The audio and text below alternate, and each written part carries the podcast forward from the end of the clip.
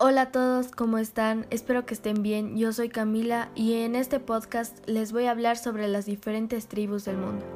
Escogí este tema porque me pareció muy muy interesante saber y conocer más sobre este tema porque creo que no se les está dando la importancia que merecen.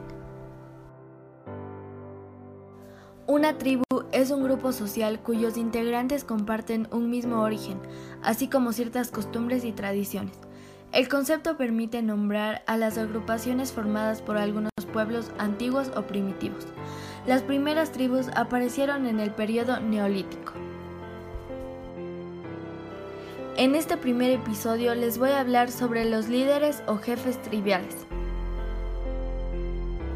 El líder de una tribu es aquel que dirige a una sociedad trivial en África, América y Asia. En la edad neolítica, las sociedades triviales socialmente estratificadas con un líder único se originaron a principios, casi sin estructura trivial estratificada y han sido comunes a lo largo de la edad del hierro. Para las sociedades triviales indígenas en países coloniales y postcoloniales más grandes, los líderes triviales pueden representar a sus tribus o grupos étnicos en forma de autonomía. Bueno, ahora les voy a presentar algunos jefes o líderes triviales. Morubixaba, jefe trivial de los tupíes. Cacique, jefe trivial para los taínos del Caribe. Cosi, jefe trivial para los zulúes de Vélez y Sosas.